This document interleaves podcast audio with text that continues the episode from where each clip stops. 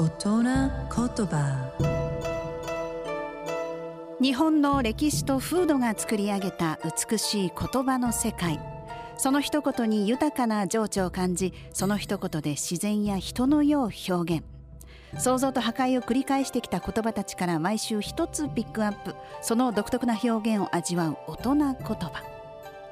今週の大人言葉はサンマが出るとアンマが引っ込む、あ、サンマは秋の使者と言いますよね。栄養価が高く食欲の秋にこれを食べると体力が整ってあんまさんにかかる必要がなくなっちゃう。